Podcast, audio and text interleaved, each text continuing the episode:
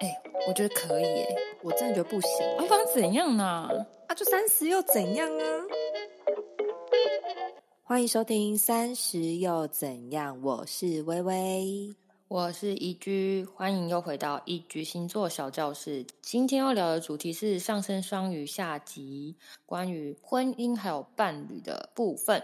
好，上升双鱼的朋友呢，你们可能从小对婚姻就莫名的感兴趣，在年轻的时候可能才二十出头，就会很希望赶快找到能够依靠的伴侣，就是可以很稳定啊，走入婚姻的那种很长久的关系。这样的心态会让我们很容易比同年龄的人更快进入婚姻。其实我真的就是这样，因为我从小不知道为什么，就是会觉得说我一定要结婚。我一定要生小孩，但你要问我为什么，我也说不出个理由。那在星座上来看呢，我们之所以会希望早点结婚的原因，第一是因为我们可以从配偶那边拿到实际的资源，比如说我早早找到一个老公呢，我就可以得到他可能他的金钱啊，他的房产，获得比较好的物质生活都算是。哎，其实我真的没有想过，我真的会这么想。那我后来看了这些书之后，就觉得，哎，好像我某个心理层面上会这么想，哎，从认识你的时候，就觉得你好像不是会觉得要从男生的或另外一半的身上去拿取一些什么，就是你你是没有目的，你让我感觉是你只是想谈恋爱的人。哦，就觉得说我要赶快抓住一个就是稳定的目标，我就要跟这个人在一起一辈子。哇，你把我想的真好，其实我 我也不知道，就是我不会觉得那 那个会是你这个想法，所以我觉得上升双鱼的这一趴还蛮酷的。哦对我来说啦，我觉得有挖掘一个新的东西。对，就是我刚才讲这部分，其实是有一点关于潜意识。什么是潜意识？你知道吗？就是我们其实从小出生到现在，所有发生的每一件事情，我们不可能每一件事都记得嘛。所以只要记得事情，就叫做显意识。那发生过又忘记的事情，就叫做潜意识。哦，它其实一直都在我们的可能记忆里面，只是我们目前想不起来。那它其实一直都存在，所以这个潜意识就一直一直的累积。所以我们其实不知道我们潜意识是怎么想的，这还蛮酷的，可以给大家做个参考。对，第二个原因是因为想要尽快的脱离原生家庭。还记得上一次说的吗？上升双鱼的我们呢？非常想要早早的脱离父母的魔掌，所以其实早婚的上升双鱼啊，在结婚之后很容易过得不太开心，因为其实你第一可能是想要早一点脱离你自己的父母嘛，或者呢你是想要快一点找到可以提供资源的伴侣而走入婚姻，而且重点呢你。完全没有意识到你自己是这样子的，你只是觉得说，就像我一样，我自己也不知道为什么，我就觉得我要早早结婚这样。而且我上一集其实有说过啊，上升双鱼的朋友，你们这一辈子来到这个世界上有一个很大功课呢，其实是服务他人，而不是被他人服务。如果你抱持着早早进入婚姻的这一个想法呢，第一，你没有先好好解决你跟你父母的关系；第二呢，你没有搞懂。你其实是需要服务他人的，而不是直接进入婚姻关系，在婚姻的关系中被物质服务。这是什么意思？拿我来举例好了，我嗯也算早婚了，在我们同年龄，算二十五岁结婚蛮早的。然后我直接怀孕嘛，然后就待在家里，那也刚刚好呢，就是因为各种关系，我就只能待在家里待产，那我就没有。工作能力嘛，那我就是需要先生来帮助我。其实我就可以透过我的先生，其实就可以获得到物质的部分，生活物质的部分，其实我就不用太去担心。这其实就是一种你被他人服务的意思。对我想要表达是这个意思。可是真实的你们，你们对爱、还有性、还有精神层面上呢，你们是有很高很高的期待跟标准。也就是你们在一对一的关系里，你们是一个。爱的偏执狂，上一集其实也有提到，上升双鱼呢是一个敏感到不行的人，根本就是敏感系的神奇宝贝。如果呢，你的伴侣是那种很不会读空气的人啊，很不会察言观色的人啊，或者是头上没有架出天线，就是没有接受到现在氛围，然后很白目那一种，这样子的对象会让上升双鱼活得很挫折。因为如果你很早就想要结婚，你可能看的对象不多，你可能就觉得说，哦，这个人木讷，或者是就是稳定。就觉得他很老实，你就觉得 OK 好，我跟他结婚。可是你知道吗？其实你的要求，你你真实的要求是非常非常高的。如果你直接这样进入婚姻之后，你会对于就是你面前的这一位配偶，你会抱持的很失望的心情。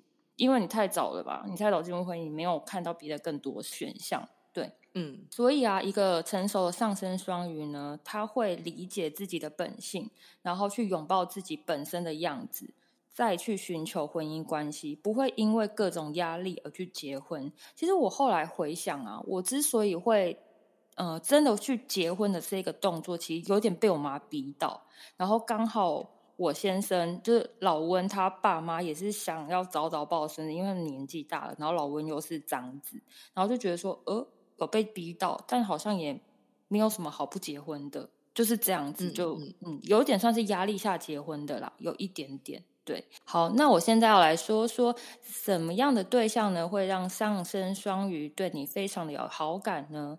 第一，可能就是长相斯文的人，讲话很有条理的人，你们可能会去看对方从头到尾细节，然后比如说他进来，然后从头发真真看到就是鞋子，那可能鞋底磨的怎样，你其实都会去看，或者是你跟他约在咖啡厅，他连手。伸出去要去摸杯子的时候，哎，没有那么快乱摸你啊，就是 摸杯子的时候，你会去看指甲的形状。有没有合乎你的审美观？我跟你讲，就是上升双鱼真的会看到这么细。这边不得不抱怨老温这件事情，哎，就是这个其实没有写到我稿里面。我刚刚就是灵感来了。我其实第一次看到老温的时候啊，我真的对他印象很好，因为就是头发修整过，然后呢就是戴隐形眼镜，然后胡子剃得很干净，然后因为老温本身就是很瘦很高的那种，就是真的就是我的审美。但我们真的是认识算四天，根本没有见过面，然后一见面我们就直接在一起就。我就是一个小杂货这样子，就是因为我对他第一印象太好了，肩并肩，可能在吃饭的时候，就就是时不时闻到一点点的那种香味，但是又不会太重，就觉得哇，这个男生真的是很有 detail 哎，就我竟然很快就会拔到手了。开始呢，没有在跟你好小，他其实近视很深，又有散光什么的，他马上戴起眼镜出门呢。再也不戴隐形眼镜。然后我说：“你为什么不戴？”因为老温不知道为什么，我觉得他戴隐形眼镜跟不戴隐形眼镜差超多。就两个人戴眼镜就像一个废 材。我也讲个公道话，我觉得是在后面结婚后那一段被你 post 在 IG story 的时候，有一点太崩坏了。不然其实他戴眼镜的时候，我就会觉得好是几个居家的男生，好就是一个理工仔，理工仔，但也没有到多坏，对，没有到那么崩坏，是是这样没错。但是应该说，我对他第一印象就已经不这样了嘛。好，第二开始胡渣开始不剃。好，第三呢，我当时因为对他的那个香味很有印象，就是你知道很加分。然后后来就是。问他说：“哎，你为什么最近都不会香香的？”然后说：“哦，没有啦，最近比较不想去擦体香膏。”那为什么你那天来见我的时候你会擦？他说：“没有啊，就擦一下。”我跟你讲，后面没有任何一天，没有任何一天他擦体香膏。我觉得他根本诈骗集团。好了，再回来太北蓝了。可以吸引上升双鱼的人，你们做事的态度或者是想法都是比较谨慎小心的人，做事效率非常高的人。对，你知道为什么吗？微微，为什么这样的对象会非常吸引我们吗？你可以猜一下。因为我们 有一个严重的 拖延症，我们需要有一个很积极的另外一方去处理我们的生活。对对，去。就是调理一下我们的生活的那个。你有偷看我稿对不对？哎，你讲到答案呢，你好厉害哦！不知道为什么，我就觉得好像是这样，因为我也是事情会拖到好，只能说我也很厉害。他应该有偷瞄我的稿，但真的没有啦。因为上升双鱼的人呢，他会希望进入到一段关系之后，这个对象呢可以帮他处理很多生活上面的事情啊，比如说起居打扫、缴费啊、办事啊，然后那种很 detail 的事情呢，就是。可以给另外一个人细心的完成，就是直接选一个管家的概念。我们只想要投入自己想要做的事情，就比如说，我只想要关心你们来看我占星的书。另外呢，上升双鱼也非常在意服务的体验感。比如说，你打开刚买来的麦当劳纸袋，你把那个大薯拿出来看一下，大薯的那个在盒子里面的高度，发现只有三分之二，你会非常不开心。严重的话，你会想办法去客诉。其实你们最 care 的点不是金钱，而是这个服务体验感不符合你的标准，对？或者是在餐厅用餐的时候，可能一进门那个服务人员看你的眼神，或是就是你知道一个动作，你就觉得我觉得北宋，都可以瞬间引爆你。虽然很多事情都可以瞬间的引爆你，可是只要好好安抚你敏感的情绪呢，不一定是餐点打折，或是呃实质上的物质赔礼。有可能是那种呃 emoji 的感觉，就真的只是好好跟你道歉，或者是怎么样之类的，就是情绪感走被抚平，就可以免去一场很严重的战争。那如果上升双鱼的朋友呢，你走向创业这条路，你会非常希望有合伙人，而且呢，这个合伙人可以提供你们事业实际的贡献。比如说，你的合伙人要么是金主，要么就是人脉很广很造。你挑选这个合伙人，一定会有一个点，你会觉得说他天生好手，某个领域一定是还不错的一个等级。好，无非就是那种你觉得他做事好像没有什么，但是我跟你讲，他真的，一做完效率超好。对对对对对，就是最后一刻一定会做好。的那种感觉，反正事情到那一秒钟，我就是会把所有东西都交出来，都做好，即使爆肝也在所不辞。对他就是真的算蛮早的，对，就是这点真的很赞。而且呢，我们也很喜欢去跟能力好的人一起研究赚钱的方式。我们其实非常追求一种关系上的分享，也可以借由这样的分享达到就是心灵层面的和谐。如果上升双鱼的朋友，你可以去学习怎么去跟别人分享资源，这是对你非常重要的一件事情。通常呢，你们对于自己所相信的事情呢，可能是宗教或是看待人生的意义观点呢，是非常深信不疑的，也很难动摇你们的想法。你们脑袋常会去思考说。诶，我到底为什么而活着？去思考活着意义到底是什么？然后对于生死议题会有自己独特的见解，可能会觉得说，诶，死可能别人会觉得是悲伤的。那上升双鱼人可能会有自己的另外一套很酷的见解，对。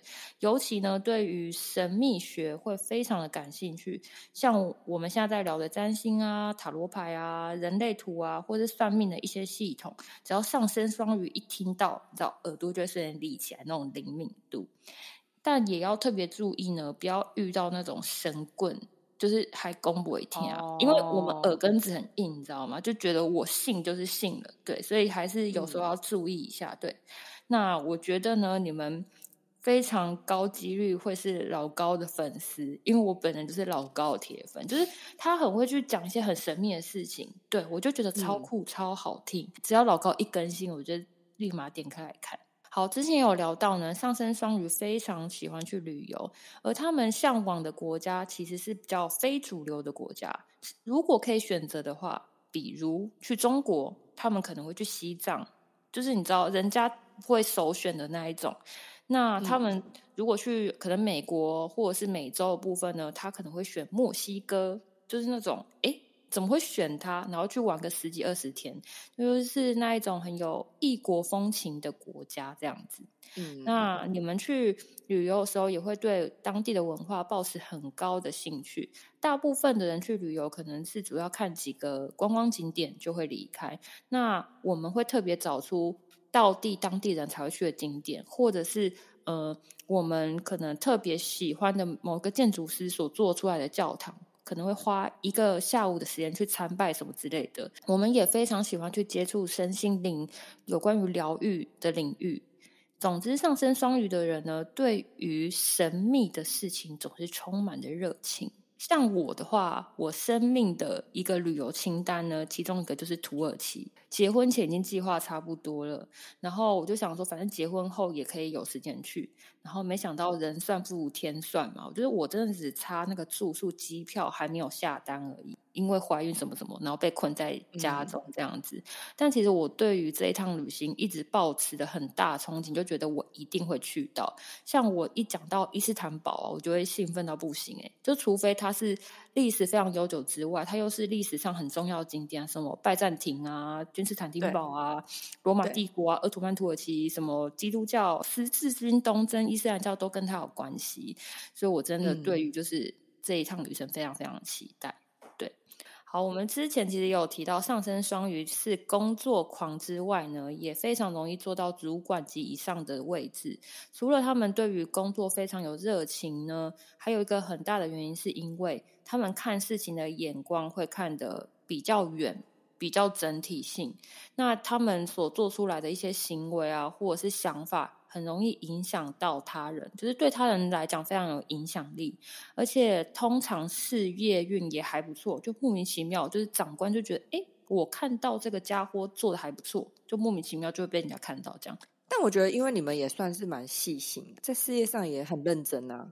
算我自己觉得算很认真，对，就是有认真，然后刚好有运气又被人家看到了，就是对，在星盘上面是这样讲的。在事业上呢，如果从事教育业啊，或是旅游业，有关于国外的事物，或者是宗教类别的职业，对你们来说都是不错的选择哟。说到这里，我就想要问一下微微，你觉得？我的朋友多吗？我我说真的，这分阶段呢。我在大学的时候，我一直觉得你的朋友超级多。你的形象跟那个感觉，我现在的印象就是你是一个人气王那种感觉，就是有点像是一开始在班上大家的焦点，可能是你大一的时候是短发，短发算是班上很亮眼的人。然后我会觉得你朋友应该蛮多的。从大一大二那个时候，其实大学时期，我觉得你朋友都算蛮多的。只是我觉得你会选择性的开始。可能跟某一群还是比较好，那跟其他群你也不太会真的交恶什么，就你也算蛮做自己，然后也不会有太多人可能讨厌你或什么之类的那种感觉。以当时的印象，我觉得你算是朋友很多的人。开始进入社会啊，然后大学到现在的这个阶段，你进入家庭后，我觉得你是一个呃很聪明经营人际的人。就是因为你大概就是经营这些人了，你也不会说我可能还要再去认识别人，或可能因为因为你在家庭，你没有职场，对，所以你可能会有少掉一些的那个机会。但是就是我觉得你现在这个状态是你自己也觉得你很 OK。我的那个私人观点，你知道吗？就是以一路。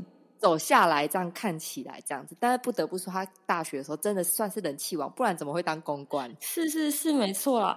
哎，你是偷看我的稿啊？你很厉害，假的啦？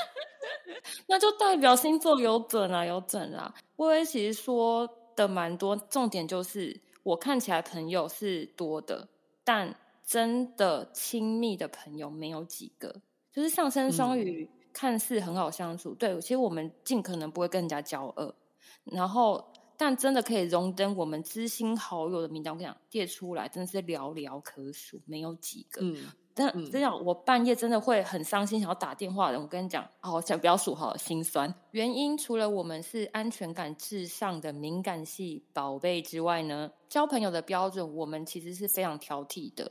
其实我们不会轻易的告诉别人我们自己的私事，即便是认识十年、二十年的朋友呢，也不一定知道上升双鱼私底下面貌。我其实说真的，真是这样。对，如果和工作有关的事情，就比如说真的是有比较像利益或者是公事上，我们其实可以同时跟非常多人往来。但如果跟事业无关的事情呢？我们只会把心思放在极少数的人身上，其实就可以说交友圈很固定啊，就固定那几个人而已。事实上呢，是我们真的很懒，懒得去交际。对，我们只想要躲在自己 舒服的空间，做件自己的事情。这样，因为我必须跟听众说，我跟义军其实也是一个可以很久不联络的朋友。是啊。然后，但是我们一聊天，我们还是一样，感觉跟之前还是一样。刚好是我们彼此都不在意，我们不跟对方联络的那个状态。对对对，我自己觉得也是这么刚好。对我们其实不太喜欢黏腻的朋友感，就是如果是大学生那就算，就是现在就是自己有自己生活，会很需要自己的空间。就是有听到上一段有跟我失联很久的朋友，其实。一句都非常记得你们的。如果我在就是家中整理断舍离的时候，有找到宝物，然后很适合你的话，我告诉你，我会直接跟你要地址。你不要觉得我是变态。你要跟这些人说不要伤心，连那个平台的伙伴都是这个路线的，所以不用担心。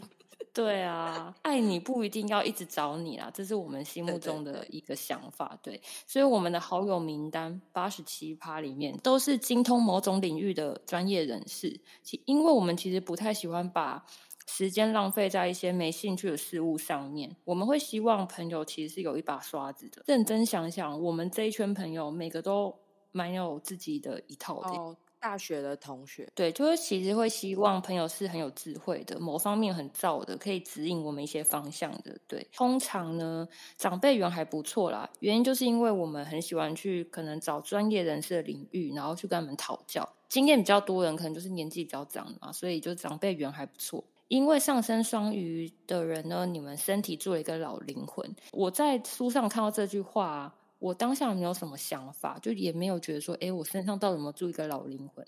可是呢，前几天过年期间，我在家跟我小弟唱 KTV，我真傻眼。他也是上升双鱼，但我弟跟我差了整整十岁，我们三十了嘛，他才二十，就是 so young，年轻哦，就要大学生呢。对，嗯，那你知道他点什么吗？他点什么？他跟我点造船。请问现在二十岁的小朋友唱我很丑，但是我很温柔，这是什么概念？给我点什么？陈升把悲伤留给自己，整个超问号。我就说，哎，为什么你歌单都这么 old school？他就说，你不觉得以前的歌比较好听吗？他跟我讲以前的歌，他跟我差十岁，跟我讲以前的歌，那那些歌都不知道比他大几岁，我真的 无言。